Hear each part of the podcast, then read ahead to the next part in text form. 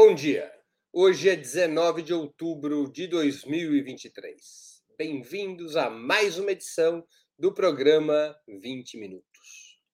Os ataques do Estado de Israel contra os palestinos da faixa de Gaza se intensificam e é provável que ocorra nos próximos dias tentativas de invasão das tropas sionistas por terra no norte da região apoiado incondicionalmente pelos Estados Unidos e a União Europeia em seu esforço bélico, Israel poderia estar preparando a anexação parcial ou total de Gaza? Com o fracasso da mediação diplomática, quais seriam os caminhos para impedir o massacre dos palestinos e a consolidação do colonialismo israelense?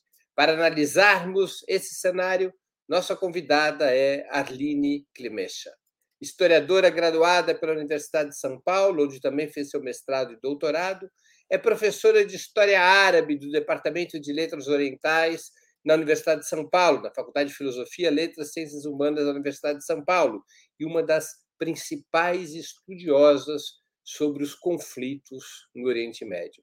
Já vamos começar, fiquem conosco.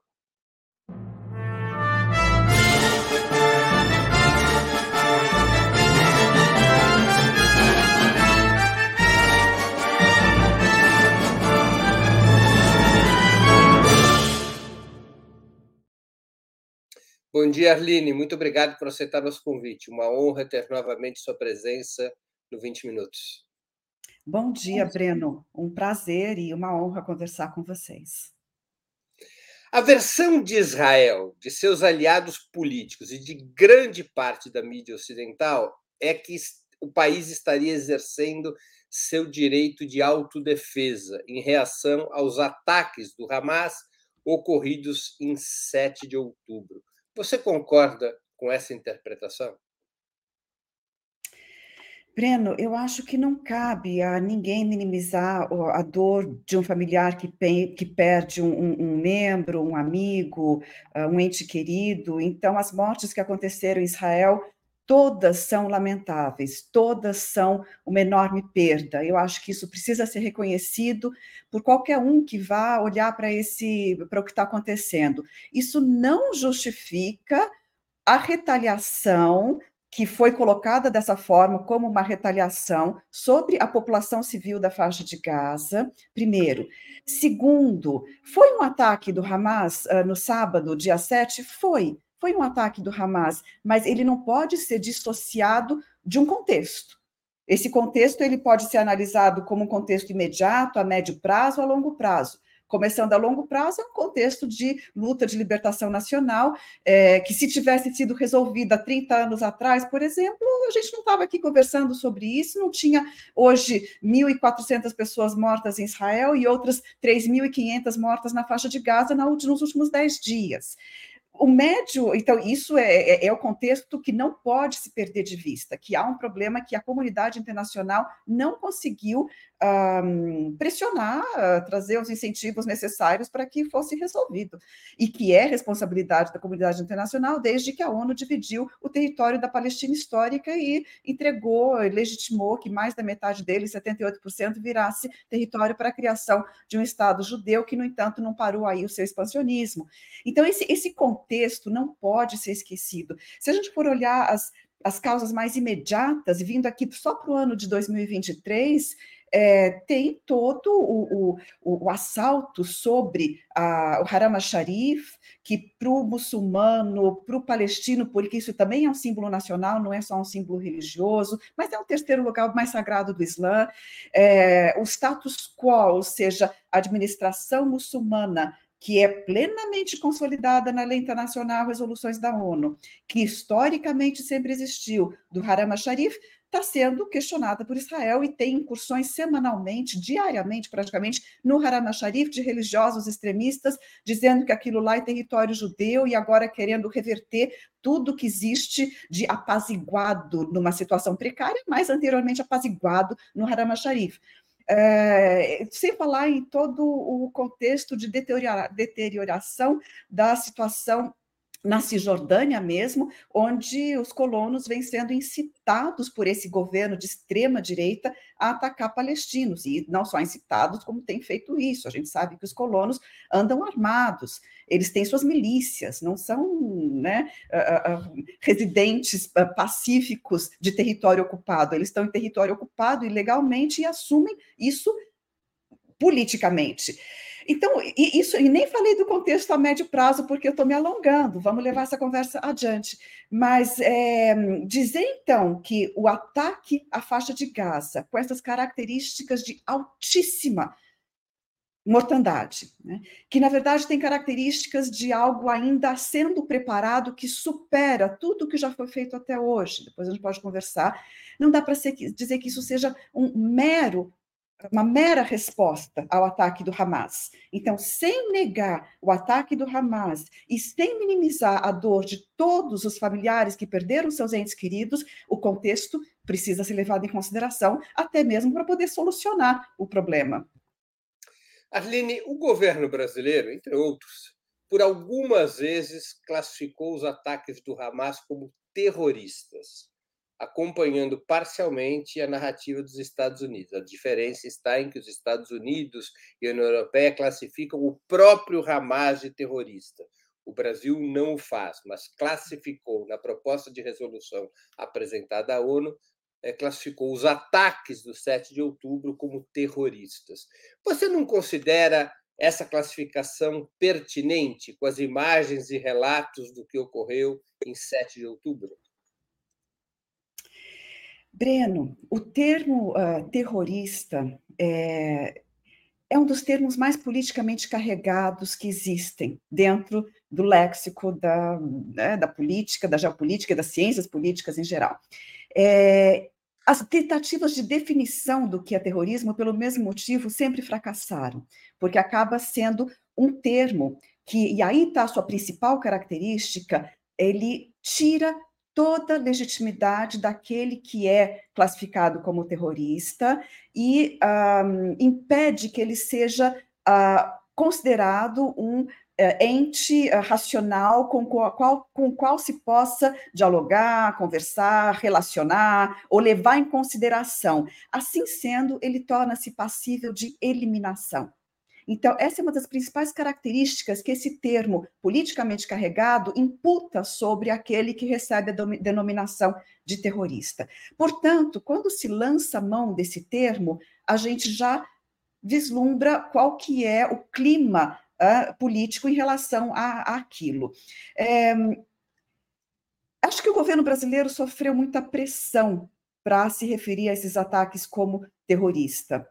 É, eu não nego, de forma alguma, a violência lamentável contra civis, ou seja, isso é um crime. Não poderia uma população civil sofrer como sofreu. Ao mesmo tempo, é muito difícil hoje, sem é, é, investigação uh, forensica uh, isenta, saber o que exatamente aconteceu nesse ataque. Houve muita morte em fogo cruzado, é, é, tudo muito obscuro nesse momento, mas eu não nego o caráter uh, criminoso de se atacar a população civil, seja como for. Inclusive, do meu ponto de vista, a resistência não violenta, ela a longo prazo, ela, ela é muito mais um, eficaz, desde que as pessoas consigam aderir e possam aderir e haja uma adesão massiva a uma resistência não violenta, o que também, infelizmente, no caso da Palestina, historicamente, não está acontecendo. Eles tentaram resistir de forma não violenta muitas vezes.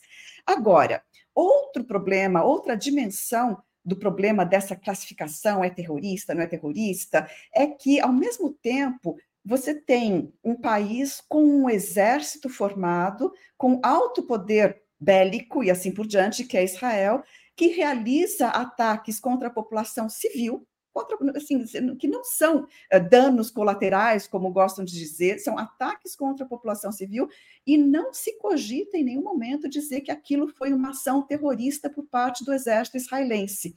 Então, o que mais é complicado são esses, essas, essas, essa, esses uh, duplos uh, padrões, ou seja, a não. Um, a, não, o não equilíbrio entre se analisar um evento e outro evento, né? sempre com o peso maior do seu aliado, aliado do mundo uh, ocidental, europeu, norte-americano, sendo Israel, que tem carta branca, então, para agir como vem agindo. Agora, do ponto de vista do Brasil tem mais uma coisa. O Brasil ele, ele, ele age de forma muito uh, sensata quando se recusa a classificar a organização como terrorista. Por quê? Porque cabe ao Conselho de Segurança de, da ONU uh, determinar esse tipo de coisa e determinar se vai haver alguma sanção ou não sanção. Depois, quanto às consequências lá para frente, olha, que sejam levados ao Tribunal Penal Internacional. Se alguma liderança militar tem, tem, tem, tem crime de guerra nas mãos, que seja levado ao Tribunal Penal, seja qual for. Eu acho que esse exercício de ficar categorizando, classificando, demonizando e aí afastando a possibilidade de conversar, de negociar, de ter um acordo, um entendimento, não traz benefícios. Então, acho que se o Brasil uh, saiu uh, uh, em público a fortemente usar o termo ataque terrorista, ataque terrorista, é porque foi pressionado para isso. Né? E, mas pelo menos ele se manteve firme no que diz respeito a categorizar. Seria um, um, uma perda de, de, de, do próprio papel do Brasil como potencial futuro, ou aliás, no momento até mesmo uh, interlocutor num grupo de países que possam fazer um esforço de apaziguamento uh, se fizesse essa, essa classificação. Muitos analistas afirmam que a estratégia do Hamas alimentaria o governo Netanyahu, promovendo uma escalada de violência cujo resultado seriam danos irreparáveis à causa palestina e o fortalecimento da extrema-direita sionista. Afinal, estaríamos diante de um cenário clássico no qual um extremo alimentaria o outro? É, não, Breno, eu não vejo dessa forma. Primeiro, vamos entender qual que é a relação do Hamas com Israel em termos de incentivo, né? Lá na sua origem, quando surgiu o Hamas durante a primeira intifada, 1987, ele foi um, recebeu fundos de Israel, isso é comprovado, e ele foi incentivado como porque Israel via e o governo da, na ocasião via uh, isso como uma possibilidade de enfraquecer o movimento palestino liderado por Yasser Arafat, o Fatah, OLP, uh, que classificavam como terrorista na época e, portanto, dividir os palestinos. Né? Queriam esvaziar a legitimidade, a liderança de Yasser Arafat. É, e de lá para cá também continuaram uh, recebendo incentivos e, e, e, e, Israel permitindo que recebessem fundos, incentivos, como forma também de manter essa, essa divisão. É, a divisão sempre fez, sempre foi benéfica né, para a manutenção do controle absoluto de Israel sobre os territórios palestinos. Agora, Daí a dizer que o Hamas, a sua ação possa uh, beneficiar Israel, inclusive a ponto, como algumas narrativas fazem, de achar que pode ter sido combinado, né, ou seja, numa certa teoria da conspiração de que Israel combinaria esse ataque do Hamas para que pudesse revidar e, e dessa forma não chegaria a esse ponto. Eu acho que o ataque do Hamas foi um, um, um, um representou uma, uma, uma ação muito não esperada, mas também muito que terá consequências de longo prazo em Israel sobre a, a, coesão da opinião pública, por mais que nesse momento todo o país esteja unificado em defender o ataque à faixa de Gaza, porque isso está acontecendo e aqueles que discordam estão silenciados. Mas a médio prazo, assim que acabar essa ofensiva, Netanyahu talvez não consiga nem se manter no governo.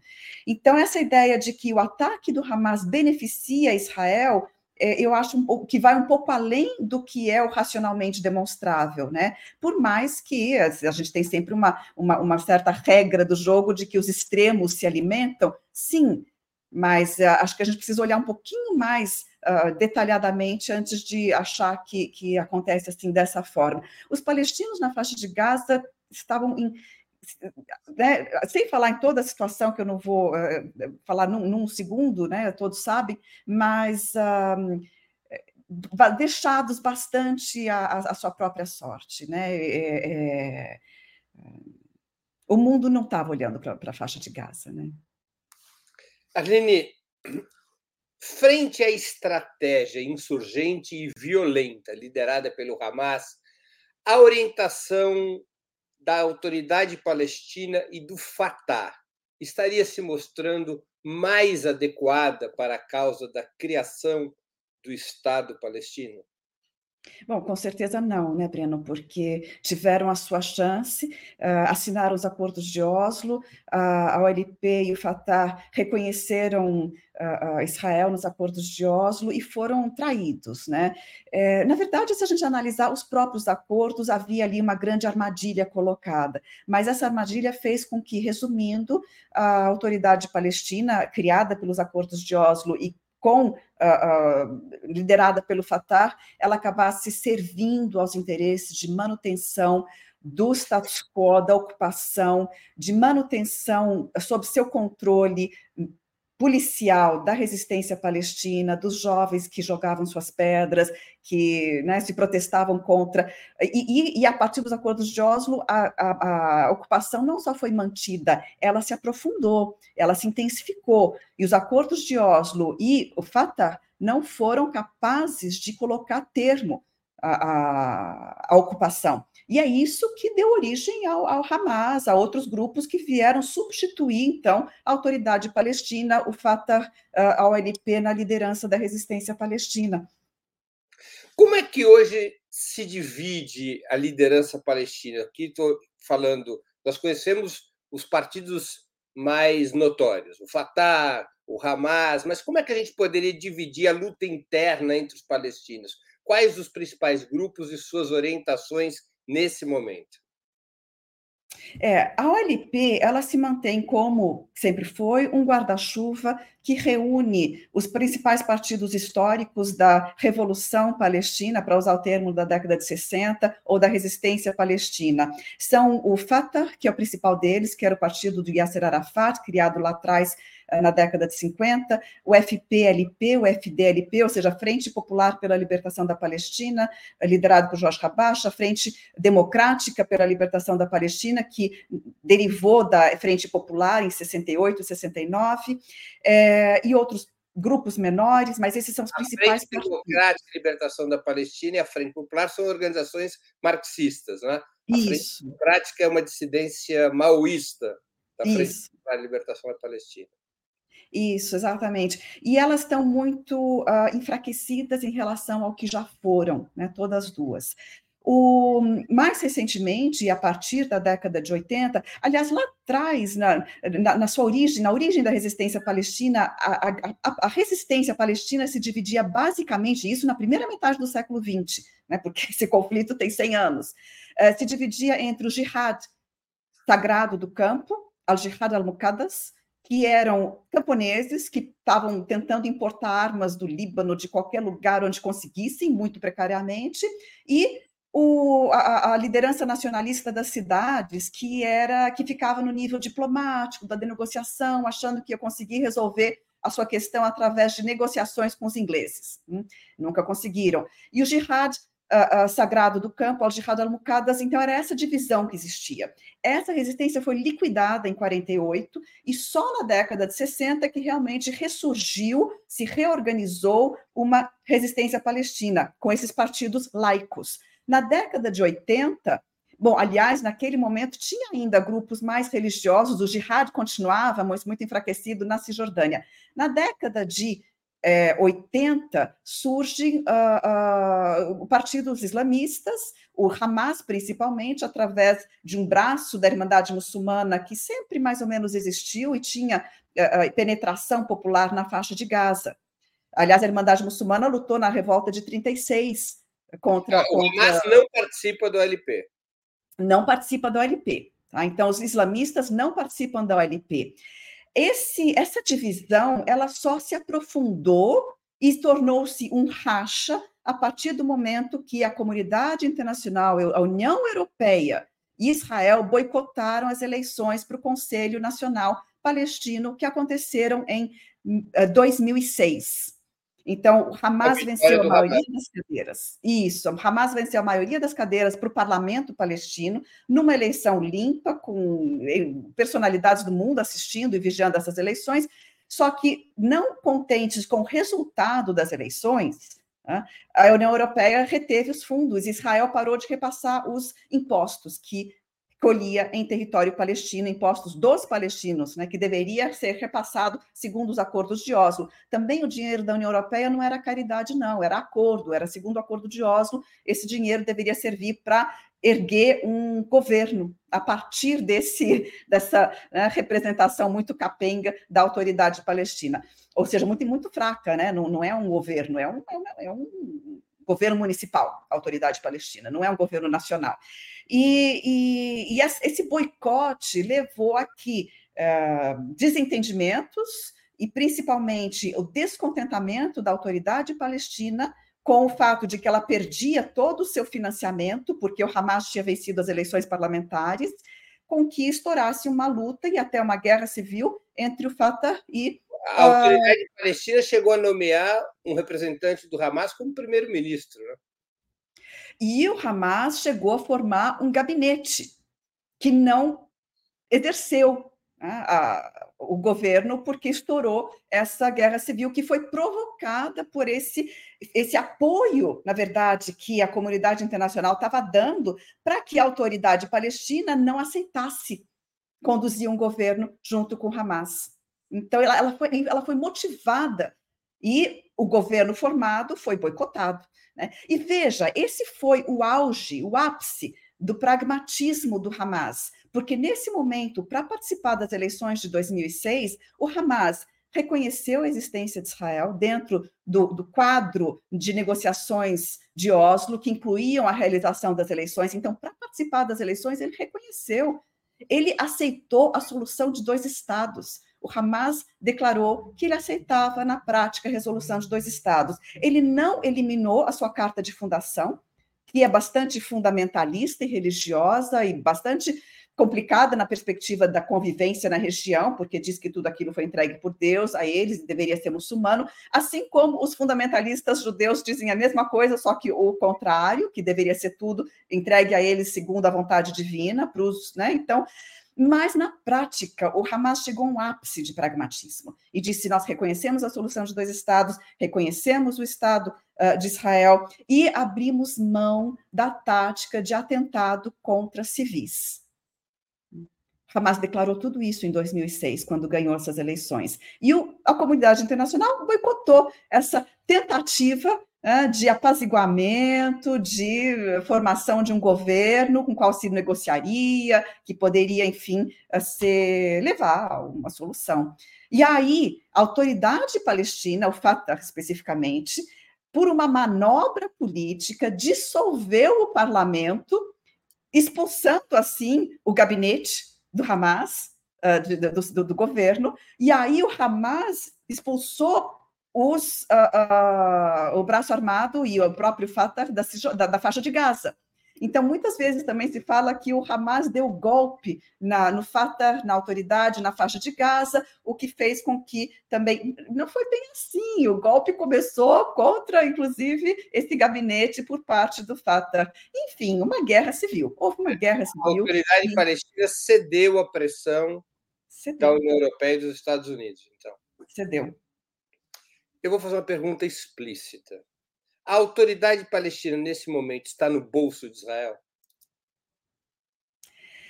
Breno, é, a gente tem que distinguir, para poder responder essa pergunta, e, e para que não gere uh, confusão, porque eu vou responder uma, diretamente, mas antes, a gente tem que distinguir entre autoridade palestina, Fatah e OLP.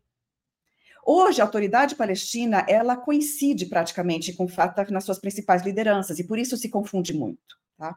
Mas a OLP continua tendo ali alguma legitimidade, inclusive uma liderança de grande popularidade presa por Israel, que poderia ser uma solução em termos de liderança nacional palestina, que poderia levar um, a uma situação, seja qual for, mas de convivência de todos na região, que é o Marwan Barghouti.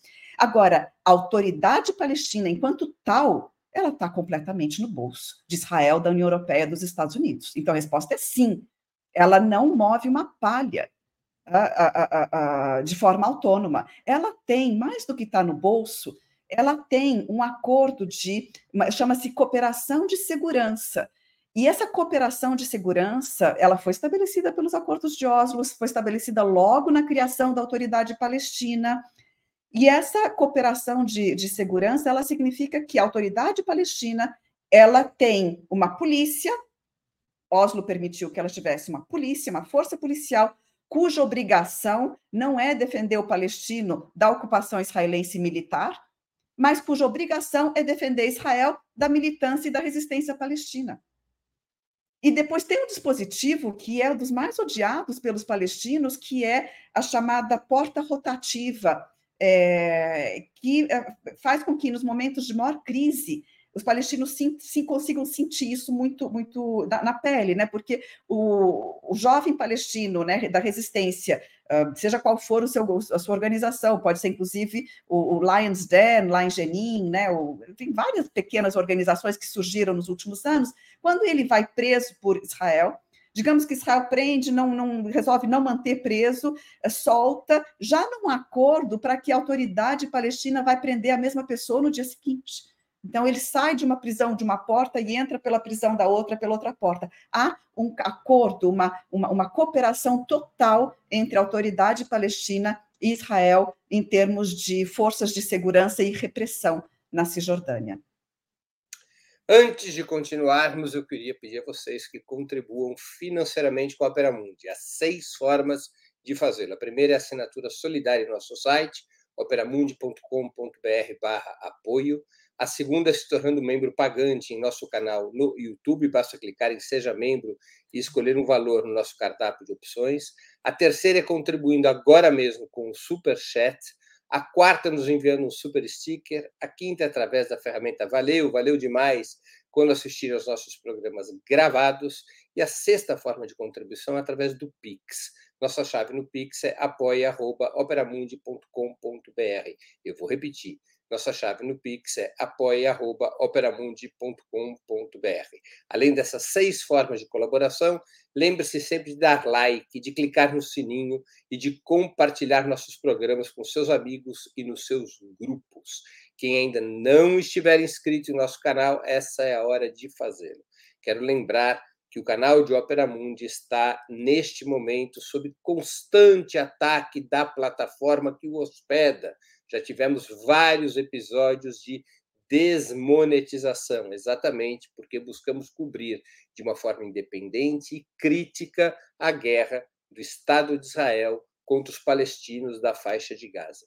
Diante dessa situação, eu quero fazer a vocês um pedido especial de contribuição financeira, porque a contribuição financeira de vocês é que pode garantir nossa sustentação e desenvolvimento frente a essa situação na qual a liberdade de imprensa não está garantida. Portanto, escolha uma dessas seis formas de contribuição que eu listei e ajude-nos a continuar e ampliar esse jornalismo independente e crítico que nós buscamos implementar, especialmente na cobertura dos ataques do Estado de Israel contra a faixa de Gaza. Não importa o valor com que vocês possam ou desejem contribuir, ele será extremamente útil e bem-vindo.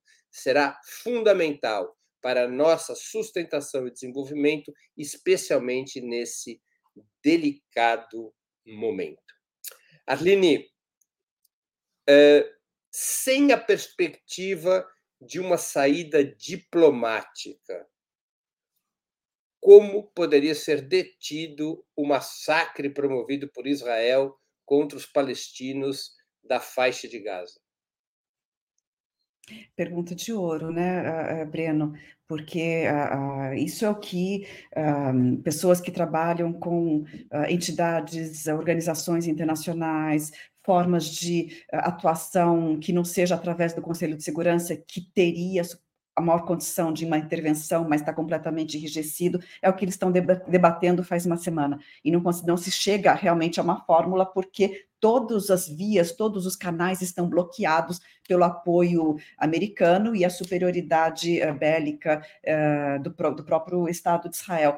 O problema é que, veja, nós estamos falando de um fenômeno que tem todas as características, esse ataque agora, essa guerra, tem todas as características de ser essencialmente diferente de tudo que já vimos. Né? No passado, nós vimos ataques, foram já quatro ataques contra a faixa de Gaza, bombardeios bastante intensivos, políticas atrozes, ou o que for. Mas nesse momento, a gente vê, analisando primeiro a retórica das lideranças israelenses, a construção para se chegar a esse momento, ou seja, no nível da retórica, é, temos, é, é, só para citar alguns né, dos, dos eventos mais que mais chamam a atenção, é, desde o começo do ano, esse gabinete, esse governo formado por Netanyahu, ele vem desumanizando os palestinos numa proporção muito maior do que se já viu até esse momento, o que nunca foi pequena, mas numa proporção uh, maior ainda, uh, incitando, né, alguns ministros incitando os colonos a atacarem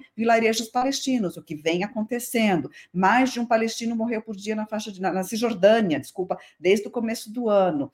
É, crianças palestinas em idade escolar estavam sendo, antes desse ataque, paradas nas ruas de Jerusalém com suas mochilas revistadas, ou seja, num, num, num claro uh, assédio e, e, e censura uh, da liberdade individual, e, suas e livros confiscados que tivessem a palavra Nakba ou que tivessem a bandeira palestina. Isso é, é, é, é censura, isso é regime militar. Né?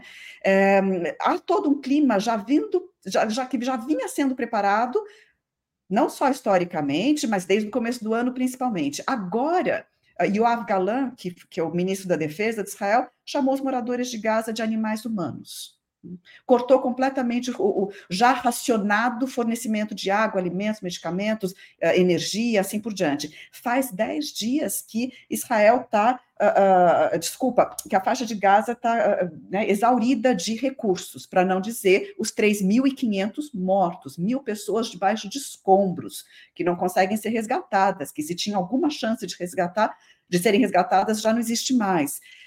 Um, depois, o presidente de Israel, né, que é o Isaac Herzog, ele rejeitou a distinção entre civil e combatente, falou que toda nação é responsável por, pelo que aconteceu sábado de manhã. Comparou-se, e toda a imprensa uh, fez eco, a comparação entre. O Herzog, que é tido como um sionista moderado, né? Pois é, pois é. E comparou-se, uh, uh, e toda a imprensa israelense fez eco a uma comparação com o segundo holocausto.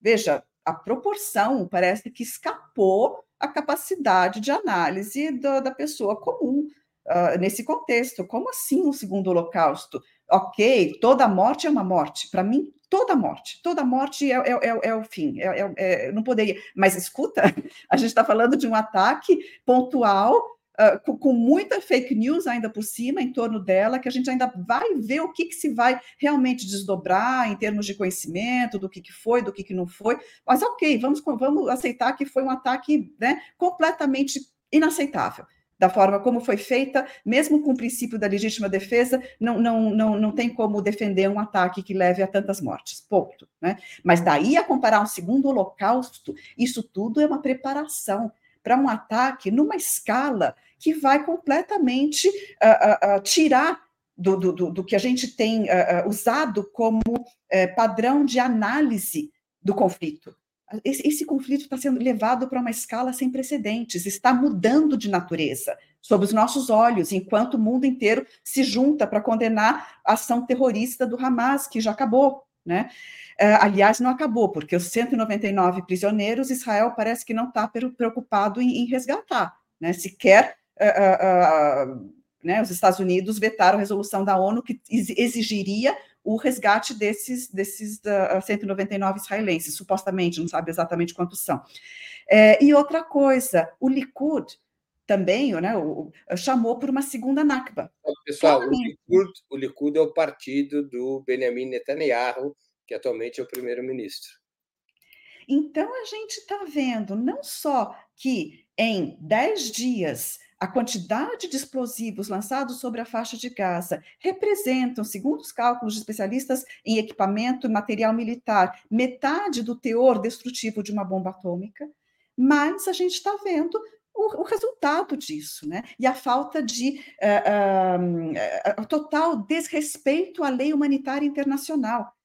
Todo aquele contexto de pós-Segunda Guerra Mundial, de criar uma lei humanitária internacional para proteger a população civil num contexto de guerra, porque havia um consenso de que jamais poderia acontecer novamente esse tipo de resultado contra uma população civil, está sendo. Aliás, já tinha começado a ser eliminado com 11 de setembro e a chamada guerra ao terror. Do, dos Estados Unidos. Começou-se a minar a lei humanitária internacional. E hoje Israel, depois de tanto ações sobre as quais ela não foi cobrada, parece que ela está juntando todo um cenário e uma justificativa prévia para realizar o que, se já não é considerado um genocídio, poderá então se tornar um genocídio.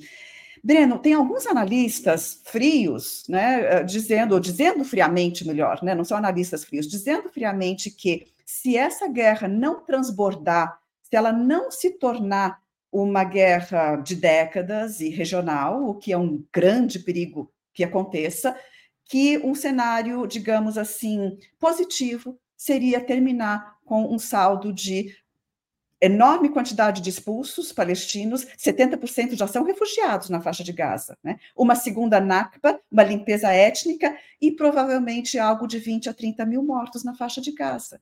São essas análises frias que estão otimistas que estão saindo dessa situação. E é isso que as pessoas precisam entender, que não pode continuar olhando para isso como se fosse uma, um, um novo episódio do que a gente está acostumado a ver. Eu vou te fazer três perguntas juntas em um combo sobre as possibilidades de impedir o massacre dos palestinos na faixa de Gaza pela ação do Estado de Israel, já que os Estados Unidos e a União Europeia fornecem a Netanyahu apoio incondicional. Primeira pergunta: você acredita num envolvimento militar é, a, com total força do Hezbollah? Segundo, você acha que o Irã e a Síria poderiam entrar em conflito com o Estado de Israel? Terceiro, é possível uma, uma terceira intifada nos territórios uh, da Cisjordânia? Eu faço essas três perguntas porque no leque de análises que têm sido feitas é de que a única maneira de parar Israel nesse momento seria uma escalada e uma ampliação do cenário militar, que enquanto Israel puder concentrar todas as suas forças em Gaza, o massacre não será contido e que se houvesse uma ampliação militar, é, aí sim Israel poderia entrar em dificuldades e, de, e abrir adiante alguma possibilidade de negociação de paz. Então, eu te faço essas três perguntas: entrada no, do Hezbollah na guerra, uh, entrada de Síria e Irã, uh, a terceira pergunta, uma terceira intifada nos territórios da Cisjordânia, de tal sorte que divida a atenção do exército israelense, e vou até fazer uma quarta: o papel da Rússia e da China.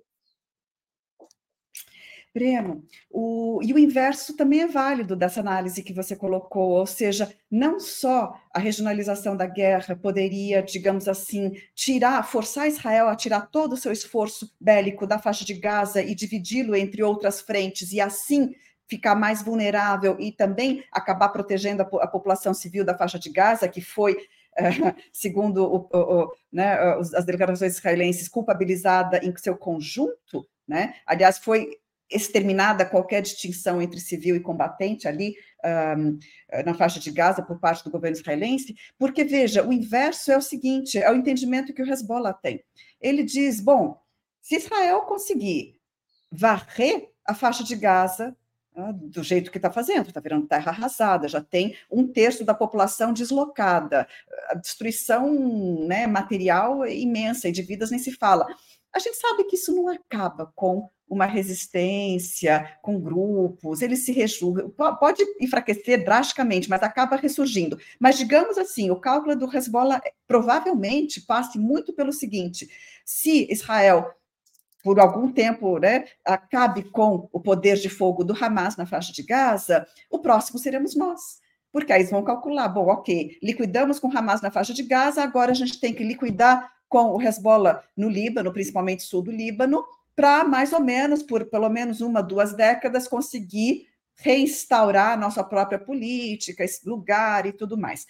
É, e com isso é que o Hezbollah está entrando nesse conflito. Não é só em solidariedade ao palestino, que é uma solidariedade real, mas é também num cálculo próprio, de que ele será a bola da vez assim que acabar, entre aspas, o problema, entre aspas, Hamas na Cisjordânia. Então, há um envolvimento uh, do Hezbollah, segundo um cálculo muito semelhante a esse que você fez, mas no sentido inverso. Irã e Síria Uh, já vem, uh, desde a guerra da Síria, de mais de uma década, é, tendo um envolvimento em treinamento de grupos, de milícias, de uh, forças de combate, que, que já estão treinadas, estão equipadas, estão prontas, digamos assim, para se envolver. É, é um, um ataque direto por parte de Israel ao Irã não está fora de cogitação, dependendo da escalada que esse conflito receber, mas isso será, e eu espero que não aconteça, realmente um, um, mais uma vez um, um, salto de nível nesse, nesse conflito. Não sei se você se, se, né, se é, até quando, até que ponto isso está acontecendo, mas hoje mesmo a notícia de que havia aviões de guerra uh, russos sobrevoando os, os dois uh, navios americanos, né? Dizendo, né? Dois porta-aviões e, e, a Rússia declarando não, não, não, não estamos fazendo nada, não, a gente não está ameaçando, não, mas sobrevoando ali os dois porta-aviões americanos como forma de dizer, olha, segura a onda, né? É, então, há sim chances de uma regionalização na frente norte com Hezbollah, que já começa, ainda numa forma contida, mas já se sinalizou para que o Hezbollah está preparado para não deixar que a política israelense seja implementada e que ele seja a bola da vez depois do, do Hamas. É, Irã e Síria têm todo o preparo, a, as condições e a disposição em entrar uh, através de outras fronteiras, e as colinas do Golã, da Síria, são um assunto não resolvido também. Um assunto que, segundo, né, segundo a ONU, a lei internacional, pertence à Síria. Né? Então, não poderia haver uh, isso tudo. A, a, a, simbologia de Jerusalém é algo que, para qualquer país islâmico, justifica se apoiar numa uma, uma ação desse tipo, é, e, e, a internacionalização está tá muito, né, muito evidente como uma possibilidade. Breno, se isso acontecer, a gente vai ver uma guerra não de cinco anos, a gente tá, vai estar tá diante de um conflito de décadas, provavelmente, na região. Né? E, e, a terceira intifada nisso tudo é, é, é, é resultado natural. É, isso é, é, é, é, algo que pode acontecer mesmo sem essa internacionalização. O, os 20% de palestinos de Israel assistem apreensivos toda essa, essa situação, uh, com muita censura sobre eles, muita repressão. Qualquer pessoa que saia nas redes sociais para falar o que realmente pensa acaba até mesmo sendo preso, que já aconteceu com uma cantora palestina muito conhecida, é, que foi presa por dizer o que pensava nas redes. Pessoas que estão tendo celulares confiscados, brasileiros palestinos na Cisjordânia, que tiveram seus celulares hackeados e inoperantes, simplesmente porque deram entrevistas para a imprensa internacional. Essa denúncia uh, saiu recentemente e já morreram desde o começo né, do, do, do sábado. Uh, nos últimos dez dias já morreram 60 palestinos na Cisjordânia em em, em, em, ataques de, de, colonos e do exército, e muitas vezes combinados entre os dois. Aliás, na maioria das vezes. Jenin e Nablus são dois alvos preferenciais, porque é aí que as principais forças de né, militância, resistência palestinas têm surgido, têm se, se organizado, e se dois, três anos atrás os grupos de Jenin e Nablus eram muito um, espontâneos, hoje eles estão muito mais coordenados pela própria percepção, espontâneos e fora do âmbito dos grandes partidos políticos. É isso que eu quero dizer com espontâneos, ou seja, jovens que não querem mais Fatah, não querem o LP, não querem os partidos tradicionais, e aí por né? E, mas agora, depois da repressão que já vem acontecendo, com muitas mortes há dois, três anos na Cisjordânia, eles começam também a ingressar mais nas forças existentes, a buscar o apoio de partidos políticos, e com isso o próprio Hamas, uh, considerado hoje como o único grande partido que eh, se coloca ali pelo palestino, que está fazendo a resistência, acaba atraindo muito essa juventude. É, então, sim, todas as chances de uma terceira intifada mesmo estourar na Cisjordânia. pode fazer um giro favorável à terceira intifada? É, uh, o, o, aqui que tá, o Fatah está muito, uh, muito intimamente é, é, envolvido na autoridade palestina. E não vemos surgir uma liderança que teria a coragem né, política uh, de romper com o, o, o, quadro de Oslo, os acordos, o financiamento, os, os, os, os, compromissos e assim por diante. Enquanto não se romper dentro do Fatah com os acordos, porque os acordos de Oslo não são só aqueles grandes que aparecem na superfície, tem todo o, né, o acordo de funcionamento, cooperação, financiamento e tudo mais. Enquanto isso não acontecer dentro do Fatah, não. Mas existe, claro, existem. Uh, uh, integrantes do Fatah que, nesses momentos de crise, saem às ruas dizendo apoiamos a resistência, apoiamos a intifada, eh, apoiamos, mas é difícil se a cúpula do partido não, não mudar, né? não romper com Oslo. Aí fica difícil haver realmente um apoio efetivo. Veja, a figura de Yasser Arafat é reivindicada hoje pelo Hamas, inclusive, como grande figura da resistência palestina, porque o Fatah esvaziou a, a, capacidade de, de segurar essa, essa, essa simbologia. Claro. Temos aqui três perguntas que eu escolhi entre os que contribuíram com o Superchat. Temos várias contribuições, quero agradecer a todo mundo. Eu vou te ler, Arline. Antônio Marcos. Professora, como você interpreta a posição dos Estados Unidos e de grande parte da mídia que culpa forças islâmicas pelo bombardeio do hospital? A segunda pergunta, Davi Pérez podemos considerar como fato dado que nenhum país do mundo intervirá militarmente em favor do povo palestino? E uma terceira pergunta do Vegan Johnny. Parabéns, Breno. O que podemos esperar para os palestinos, Gaza, depois que o conflito atual acabar? Quais as consequências? É, Uh, bom, é, é, a, primeira, a primeira pergunta né, sobre o ataque ao hospital. É, ficou até difícil olhar as redes sociais quando aconteceu esse ataque, né? O, o, a explosão no hospital né, superou qualquer uh, superou o que qualquer grupo palestino teria capacidade de fazer. Veja, um simples e lógico raciocínio. Alguém alguma vez viu um míssil sendo lançado pelo Hamas causar uma destruição semelhante ou uma, um clarão semelhante no céu se interceptado? Não. Né? O Hamas não possui esse poder de fogo, esse poder destrutivo. Quem assistiu e assistiu várias vezes o vídeo, como né, todos os analistas e, e, e, sites de imprensa fizeram, mostraram, viram que isso foi um, um, um, uma explosão eh, que remete ao que se via no Afeganistão, por exemplo, né, em guerras eh, conduzidas pelos Estados Unidos dentro dos últimos 10 anos de guerra ao terror e assim por diante, 20 anos nessa altura, mas os 10 anos em que aquilo foi mais acentuado. Então, primeiro, a, a, o grau da explosão, o nível da letalidade, o tamanho da explosão, é, indica uma arma que não está em mãos dos, dos grupos. É, segundo, o, o hospital recebeu ordem de evacuação dois dias antes desse ataque. O argumento de Israel era que, ou seja, recebeu ordem de Israel, o argumento de Israel era que ali havia uh, bases do Hamas que ele tinha que destruir e que então esse hospital deveria ser esvaziado. Da... Agora, é um crime de guerra atacar um hospital, né, claramente. Segundo, é, para onde que a população iria? Né? E aí a, a, reação imediata de todos ali naquele contexto era dizer: não tem como esvaziar o hospital, desculpa. Né? Primeiro, tem uma ordem de esvaziar uh, todo o norte da faixa de Gaza, com uma transferência populacional para o sul de 1 milhão e 100 mil pessoas, que não foi realizada completamente dessa forma, porque não tem como, né, human, humanamente impossível.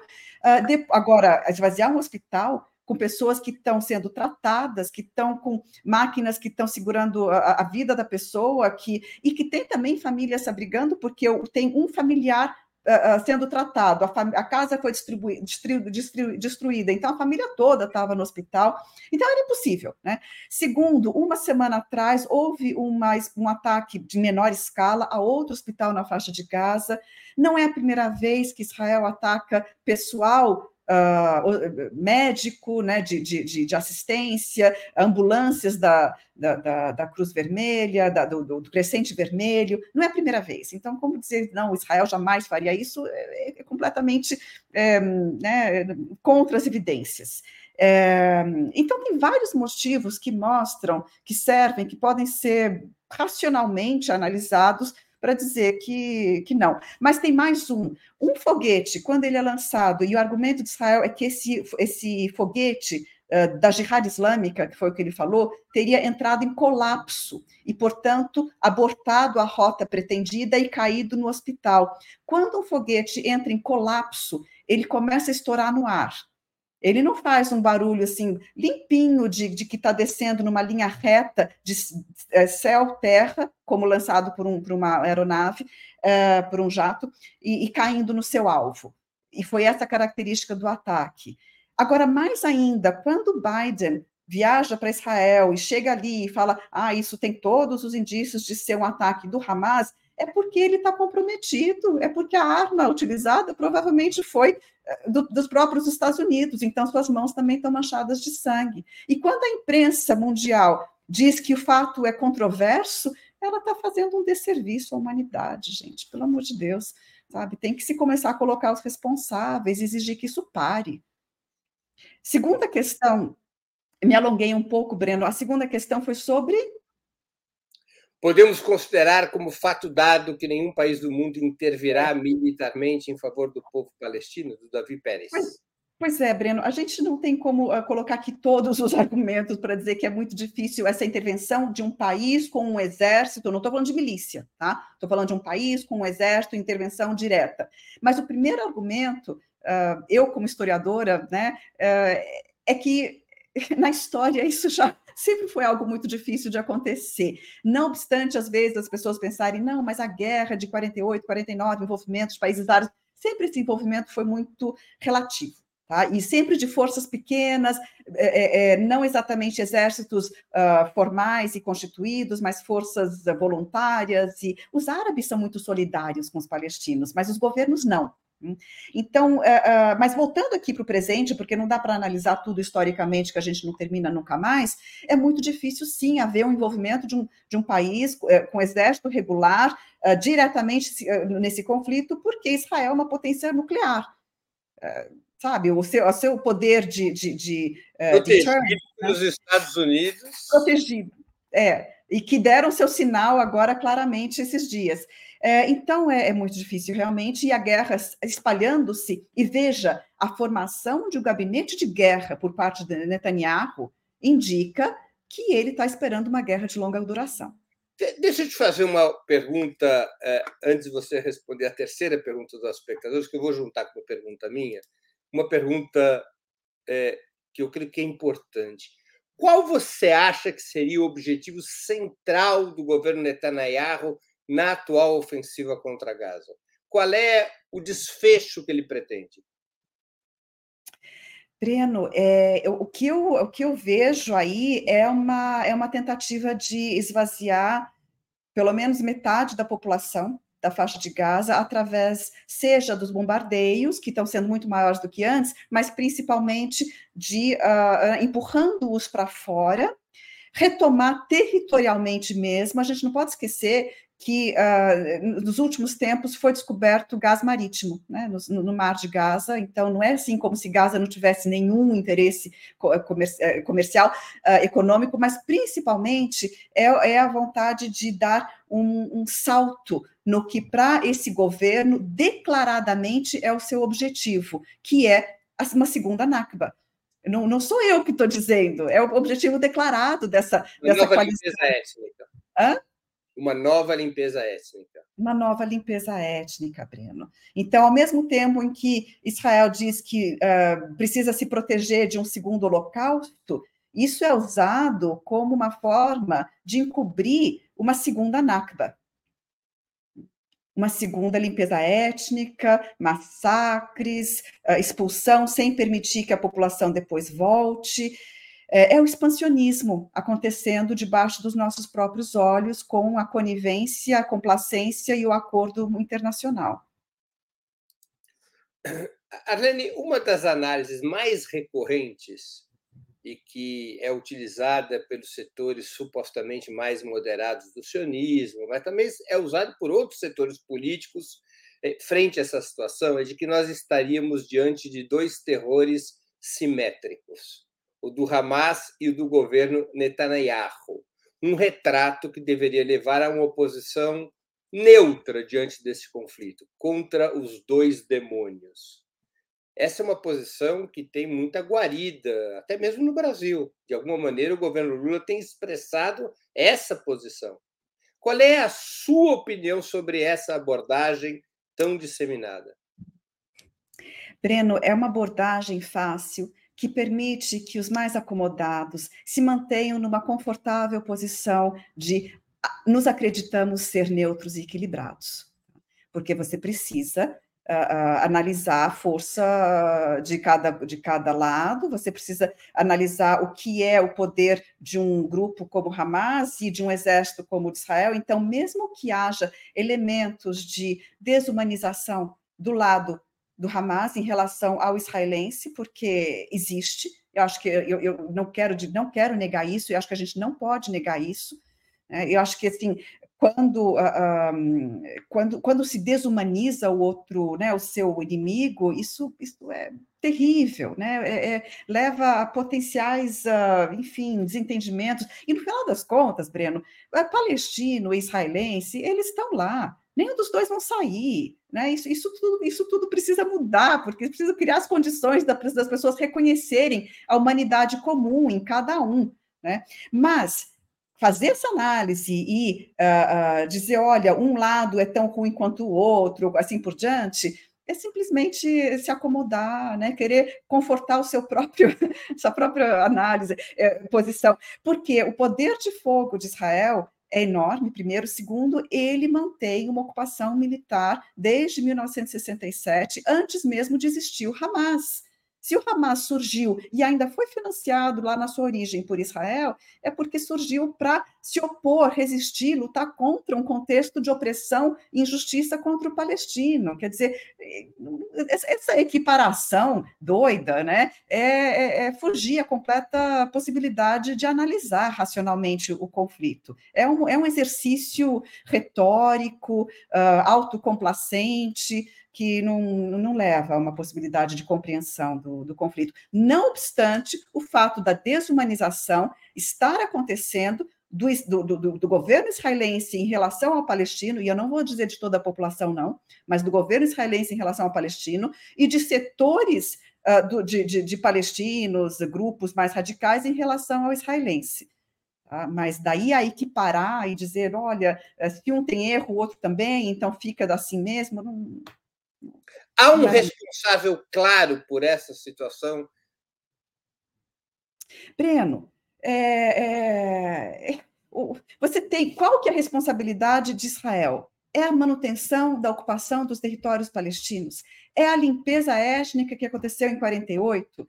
É, a limpeza étnica contínua, a Nakba contínua que está acontecendo desde que foi criado o Estado de Israel até os dias de hoje. O termo foi cunhado por Elias Huri, um, um autor libanês, ah, mas é bastante evidente, autoexplicativo, com palestinos sendo expulsos de suas casas, casas demolidas, leis discriminatórias, impossibilidade de retorno, enfim, uma pessoa que sai da sua casa em Jerusalém Oriental e mora um tempo fora, depois não consegue voltar, com mil justificativas e manobras legais dentro das cortes israelenses acontecendo para que se justifique essa limpeza étnica. Então, a responsabilidade de Israel é muito clara. E a responsabilidade do mundo é muito clara em deixar que isso continue acontecendo. Não é qualquer conflito esse. Esse é um conflito que deriva de um compromisso assinado pela ONU quando ela dividiu o território que era um ter território histórico dos palestinos. E aí o mundo tem responsabilidade nisso. E o Brasil em particular, por falar nisso, porque Oswaldo Aranha presidiu aquela sessão e favoreceu a aprovação, portanto, da, da partilha da Palestina. A responsabilidade do Hamas é por todo e qualquer crime de guerra que ele possa cometer no meio do percurso, ao mesmo tempo que não pode ser negado o direito de resistência que existe na lei internacional de, qual, de um grupo que luta contra uma opressão que é mantida sobre o seu povo. Então, a, a população palestina ela está guetoizada, ela mora num gueto na faixa de Gaza e em guetos menos radicais, ou seja, menos absolutos, mas também em guetos na, na, Cisjordânia. Aquelas áreas A, que são as maiores contingências populacionais, são áreas, uh, são como bantustões na África do Sul, e essa é a comparação que se faz. Né? Então, a, a, população palestina ela está na faixa de Gaza há 16 anos, encerrada. 2 milhões de pessoas estão encerradas. E, e achar que essa população não pode é, é, é, lutar contra essa, essa, né, essa situação é, é, é, é, errado. A lei internacional garante que ela possa lutar contra. Quando o Hamas realizou esse, atenta esse, esse ataque hum, no sábado, veja, ah, Breno, ele não foi lá nos Estados Unidos realizar um atentado. Ele não foi em qualquer outro território, país, contexto realizar um atentado. Ele estava atacando, infelizmente, uma população civil, quisera eu que fossem só bases militares, é, na, na, no país que mantém a situação sobre ele mesmo. Né? Então, não é possível comparar isso à atuação de um ISIS. A própria comparação do Hamas com ISIS visa essa deslegitimação da resistência palestina, preparando, portanto, uma ofensiva maior, que está só esperando o momento. A ofensiva maior sobre a faixa de Gaza parece estar sendo realmente construída, construída, e se não aconteceu ainda, porque está se preparando o momento. Mas eu não focaria toda a atenção na invasão por terra, porque os ataques aéreos já estão causando um estrago né, irreversível. Uh, quando a gente vê né, o trauma que a população está submetido na faixa de Gaza, isso vai ter uma, uma, um efeito, vai perdurar por uma, duas gerações, pelo menos o trauma. Criancinhas de três anos traumatizadas, absolutamente traumatizadas, o que, que vai acontecer com essa criança? Como que ela vai ser tratada psicologicamente desse trauma? É, então, é, é, é, é muito frustrante para quem, e não estou dizendo de mim, né, porque eu sou professora acadêmica, analiso, dou aulas e tudo mais, história árabe, mas eu estou falando de pessoas que estão envolvidas em tentar trazer uma solução, né, uma, uma solução pacífica, levar a que essas duas esses dois povos e seus vários grupos possam viver em paz nessa região, né? É muito frustrante para quem trabalha, portanto, nessa frente, ver o que está acontecendo hoje, porque décadas de trabalho vão, vão por água abaixo quando, quando acontece isso. Arline, o Vegan Johnny pergunta, professora Arline, é correto caracterizar Israel como um regime de apartheid?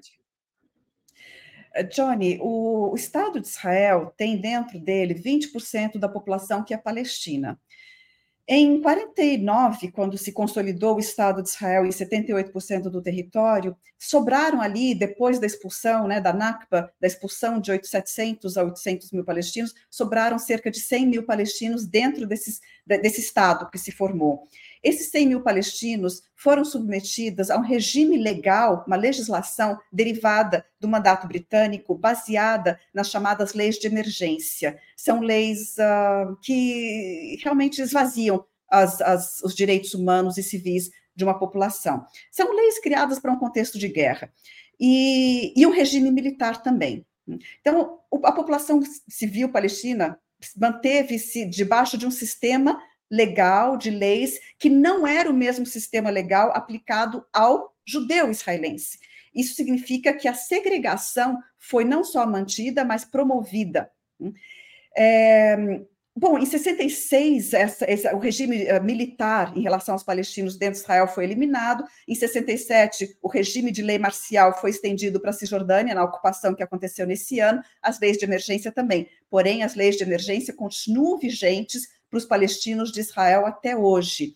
É, mais do que isso, em 2018, para pegar um outro momento assim dentro da legislação, foi aprovada uma lei básica em Israel que se chama Lei Básica do Estado-nação. Foi por uma margem pequena de votos no parlamento israelense, mas foi aprovada. E é uma lei com poder de constituição. Para revertê-la precisa ter uma maioria absoluta, o que na atual situação não vai acontecer. E uh, essa lei básica diz que só tem direito à representação nacional dentro de Israel quem for judeu. Quem não for judeu não tem direito à representação pelo Estado de Israel. Quer dizer, então, que Israel tem, e tem algumas outras coisas nessa lei também, mas esse é o principal. Ah, e diz que é, essa lei diz que é objetivo do Estado de Israel ocupar os territórios palestinos e colonizar os territórios palestinos. Tá? Isso quer dizer, então, que dentro de Israel você tem 20% da população que são palestinos, que estão segregados dentro do sistema jurídico legal e tem, de fato, menores incentivos na sua vida cotidiana e várias carreiras fechadas para eles, começando com a carreira militar. É, isso para falar dentro de Israel. Na Cisjordânia, a gente tem, desde Oslo, sob a aparência de um suposto é, é, panorama de, de, de, paz e de acordo de paz e rumo para a paz, digamos assim, a formação de bantustões. A, Cisjordânia foi dividida em áreas A, B e C, colocada sobre os diferentes regimes. A área C, ocupação militar absoluta israelense, a área A ainda está sob ocupação, mas está com o governo da autoridade palestina. Entrar e sair é muito difícil, leva muito tempo. O palestino precisa realmente se esforçar muito para viajar dentro do seu próprio território e há uma segregação de fato, enquanto que os colonos, que são 700 eh, mil na faixa de, na, na Cisjordânia, desculpa, eles viajam por estradas exclusivas israelenses para suas cidades dentro de Israel, onde vão trabalhar e etc., uh, eh, sem cruzar com um árabe pela frente. Bom, se isso não é apartheid, eu não sei o que é. Né? Então, realmente, você tem aí uma segregação mantida por todos os meios, desde o sistema jurídico legal até a, a implementação militarizada disso, uh, de uma segregação, de um apartheid em relação aos palestinos. Mas não sou nem o que diz. É Human Rights Watch, Anistia Internacional, diversas organizações das mais sérias do mundo que classificam essa situação como apartheid. A faixa de Gaza, para além de tudo isso, fechada como um gueto. Que só, o mínimo que entra de comida, água, medicamento, o mínimo que entrou ao longo dos últimos 16 anos foi para manter a população castigada. Né? E o castigo, a punição coletiva, é mais um crime de guerra pela lei internacional. O provável, possível, né? e aliás, o deslocamento de uma população grande no contexto de guerra, por ordem, uh, uh, como aconteceu agora de Israel em relação aos uh, moradores de Gaza, de um milhão ordenado a sair de suas casas, isso é, segundo o, o Tribunal Penal Internacional, isso é um crime contra a humanidade. Então, vamos ver se o mundo vai conseguir agir em cima da sua própria lei internacional e fazer com que ela valha para todos, independentemente da sua origem, etnia, acordos e alianças internacionais. Aline, como você explica a posição dos Estados Unidos, essa incondicionalidade no apoio ao Estado de Israel, acompanhado pela União Europeia? Breno, Uh, rios de tinta, né? Já correram para tentar analisar isso. Uma das grandes teses que ficou muito conhecida, famosa, foi a de Mearsheimer uh, sobre o, né, o rabo que abana o cachorro, né? Então, o lobby israelense seria responsável pela manutenção desse apoio dos rios de dinheiro americano que correm para Israel. Uma das coisas que me deixou assim, a gente ainda consegue se chocar, mesmo sabendo dessa situação toda, é que quando o presidente uh, de Israel visitou, acho que a última visita que fez aos Estados Unidos, né, Israel Herzog, visitando os Estados Unidos, uh, o Congresso americano se juntou, reuniu em sessão para, sem que fosse aparentemente solicitado, uh, uh, votar que Israel não é um regime de apartheid. Bom, a hora que o Congresso americano se junta para votar uma caracterização de um país estrangeiro, você começa a duvidar se realmente esse país estrangeiro é considerado um país estrangeiro. Para mim, a principal uh, razão é que Israel passou a figurar dentro da, da, da, do establishment político norte-americano como parte do território nacional. A gente está falando da mesma coisa. Não está mais falando de um país apoiado, né? É, houve uma fusão ao longo da história entre o que é os Estados Unidos e Israel. Arline, é, um dos elementos é, importantes dos últimos dias é a expansão da solidariedade mundial à resistência palestina. Você acha que este movimento de expansão da solidariedade à resistência palestina está indo bem aqui no Brasil, eu vou anexar uma pergunta. Anexar a gente vai acostumando com o linguajar colonial, né? Eu vou somar aqui uma pergunta da Júlia Lobo, que contribuiu para o Superchat. O que nós do Brasil podemos fazer? Vi campanhas nos Estados Unidos para pressionar parlamentares, mas não sei se aplica aqui. Aqui no Brasil, vai bem a solidariedade à resistência palestina? Breno, é... Houve já manifestações, nenhuma delas do tamanho do que aconteceu nos Estados Unidos, na Inglaterra ou capitais europeias, por um motivo muito simples: o Brasil não tem o um envolvimento direto que Estados Unidos, países europeus, têm nesse conflito. Então, é natural que a população também uh, não, não, não, digamos, se sinta tão compelida a protestar, porque os protestos que estão acontecendo nos Estados Unidos, Grã-Bretanha e capitais europeias é um protesto contra o próprio governo. É, agora o, o, Capitólio foi, foi né, recebeu uma manifestação enorme do grupo Judeus pela Paz. É, são pessoas que estão falando em, em, nome próprio, em relação aos seus próprios governos. O governo espanhol tem tido uma posição muito, muito forte agora em, em condenar uh, o que está acontecendo, exigir ruptura de relações diplomáticas. É, e o Brasil, uh, pelo contrário, vem tentando construir uma aliança é, de países assim menos comprometidos é, no conflito, historicamente, para uh, pressionar Israel. Até agora, não vejo os canais, as vias de pressão efetiva serem de fato trilhados, né? porque ok, focaram até o momento na resolução do Conselho de Segurança da ONU, que mesmo que aprovado ia ser muito, muito, muito limitada, e então vamos dar uma chance agora para pensar em quais outras pressões podem ser construídas para fazer com que Israel acabe com a ocupação dos territórios palestinos, como passo um, digamos, né? É, agora, o movimento de resistência no Brasil tem sofrido também na, na, na própria pele, tem visto o que é né, e o que tem o efeito um, da articulação de grupos pró-israelenses aqui dentro do Brasil. Então, temos visto uh, criminalização de acadêmicos, intelectuais, acusações de que são, uh, sei lá, apoiadores do terrorismo, partidários do Hamas, né? E tudo isso é uma clara tentativa de esvaziar essa, essa, essa crítica, né? sendo que a crítica ela faz parte da formação da consciência das pessoas, ela precisa poder acontecer, né? É, ou a gente vai dizer, bom, a gente está numa ditadura, não pode ter crítica, né? não pode ter debate, não pode. Claro que você apoiar qualquer uh, genocídio que seja, isso não, isso, isso não é permitido. Né? Tem uma, uma, um limite do que você pode né, uh, permitir, talvez, num, num debate mais. mais um, uh, fazer, ou seja, permitir que certas ações num debate virem apoios a uh, massacres? Não, Né? Ou seja, fomentar o ódio e fomentar o crime e fomentar a violência? Não. Mas até mesmo o debate limpo e claro e aberto serve para reprimir esse tipo de atitude sem desqualificar a pessoa, os, as pessoas, a resistência, os apoiadores, né? Estou falando da resistência da, da, comunidade palestina que se coloca nesse debate.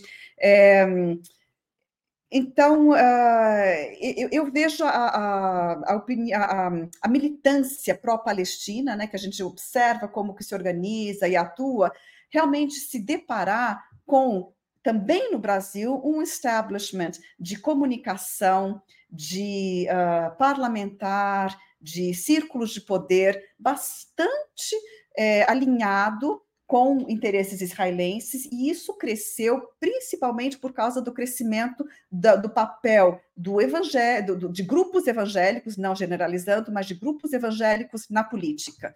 Isso que vem dificultando, eu acho, esse né, esse debate aberto, essa, essa crítica a, a, políticas e ações por parte do governo israelense que deveria poder acontecer, e junto com isso, sem me alongar, não quero, mas junto com isso existe uma tendência mundial e uma tentativa internacional fomentada, liderada por uh, grupos de pressão israelense para. Um, um, para apoiar ações que em cada país criminalizam quem defende o direito do palestino de liberdade.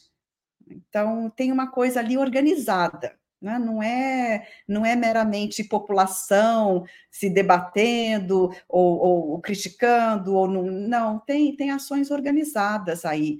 Mas eu, eu, eu, vou mais na linha da Mônica Bergamo, sabe, eh, Breno, que eh, soltou agora esses dias uma nota dizendo que ela tende a achar que toda essa tentativa de silenciar uh, vozes pró-palestinas, pró-direitos humanos, pró-liberdade da Palestina, ela tende a achar que isso não vai vingar pela própria um, falta de credibilidade e de qualidade de quem faz esse tipo de repressão, uh, de censura. Né? Então, acho que ela foi bem taxativa.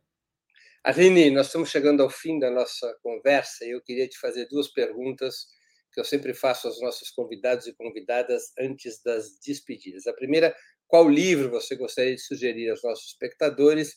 E a segunda, qual filme ou série poderia indicar a quem nos acompanha? Breno, eu vou indicar assim uh, livro uh, e, e, e, filme, e, e, eu só queria dizer, terminar dizendo uma coisinha. Uh,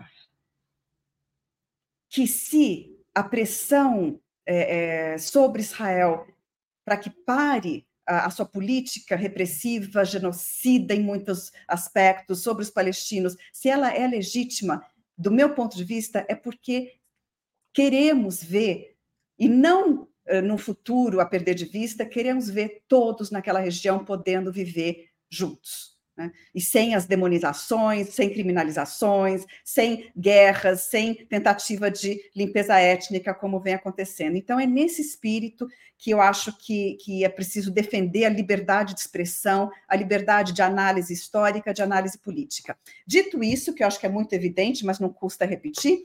Antes de você responder a mim, então, eu vou aproveitar, deixa, e ah. eu vou é, divulgar aqui, eu tenho o card da manifestação em solidariedade à Palestina que vai acontecer no próximo domingo. Dos outros estados estão sendo convocadas manifestações também em outros estados, mas em outras cidades. Aqui nós temos a convocação para o próximo domingo, ato em defesa da Palestina, Palestina livre contra o genocídio apartheid israelense. A manifestação vai acontecer na Praça Oswaldo Cruz, aqui em São Paulo, no domingo, próximo domingo, dia 22 de outubro, às 11 horas da manhã.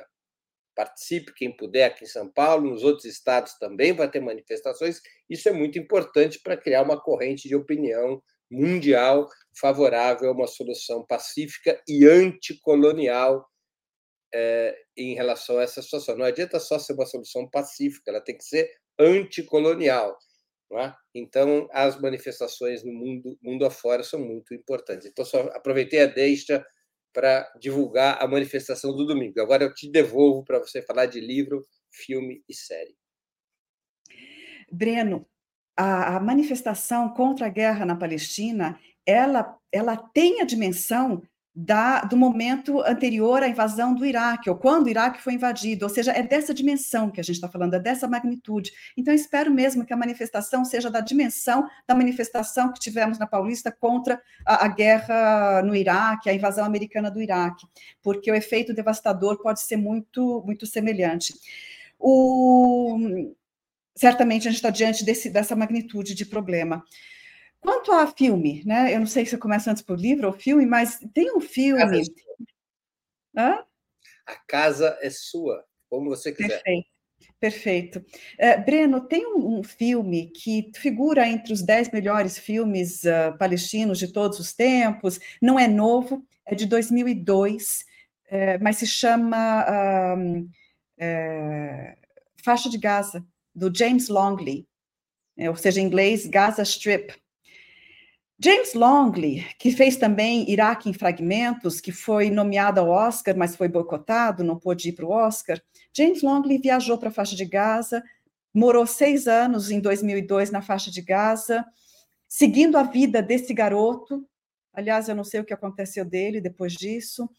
E ele seguiu, acompanhou, filmou, filmou, filmou. Ele não fez entrevista com ninguém, praticamente, que eu me lembre no filme. Mas ele foi filmando e depois, com enorme material, ele editou. A única coisa que ele fez é, foi. É um documentário? É um documentário, tem 50 minutos, uma hora. Tem uma hora, já chegando perto do final, e eu acho que não, não tem problema eh, dizer isso, não vai estragar o filme de jeito nenhum, mas tem uma hora muito impactante e muito pertinente da gente tentar entender no atual contexto. Tem uma hora em que o menino pega e fala: não tenho vontade de viver. Do nada. Sabe? Ele não foi questionado, não foi perguntado, ele está seguindo a vida. O garoto ganha dinheiro entregando jornal, fazendo bicos, está ali na rua com os colegas, mas aquilo sai da boca dessa, de, dessa criança. E quando eu vi essa semana, porque eu evito as redes sociais com todas as imagens, porque eu não tenho estômago. Mas eu parei para assistir a imagem de um menininho de três anos, petrificado, sentado num cantinho de um hospital, absolutamente petrificado. O garotinho de três anos não conseguia mexer e os seus olhos estavam nervosamente uh, com um movimento que era quase uh, não espontâneo, né? nervoso mesmo, petrificado. E aí chega um, um médico, enfermeiro, pega essa criança, abraça, tenta acalmar, e quando a criança é abraçada, ela começa a chorar o que a gente está vendo na faixa de Gaza não vai ter conserto. E se Israel pensa que vai acabar com Hamas e assegurar a segurança do israelense dessa forma, infelizmente a gente está, a gente, a gente é, não vai conseguir, sabe? A, a, a, o desastre que isso já causou na vida das pessoas da faixa de Gaza supera qualquer coisa que se tenha visto nos últimos 50 anos na história do mundo. A gente está falando de um cenário de Ruanda que pode acontecer.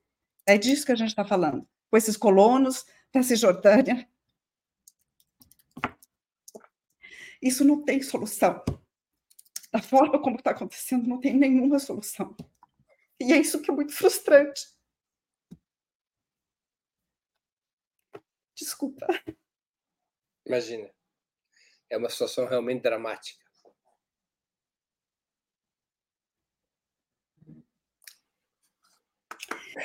Livros.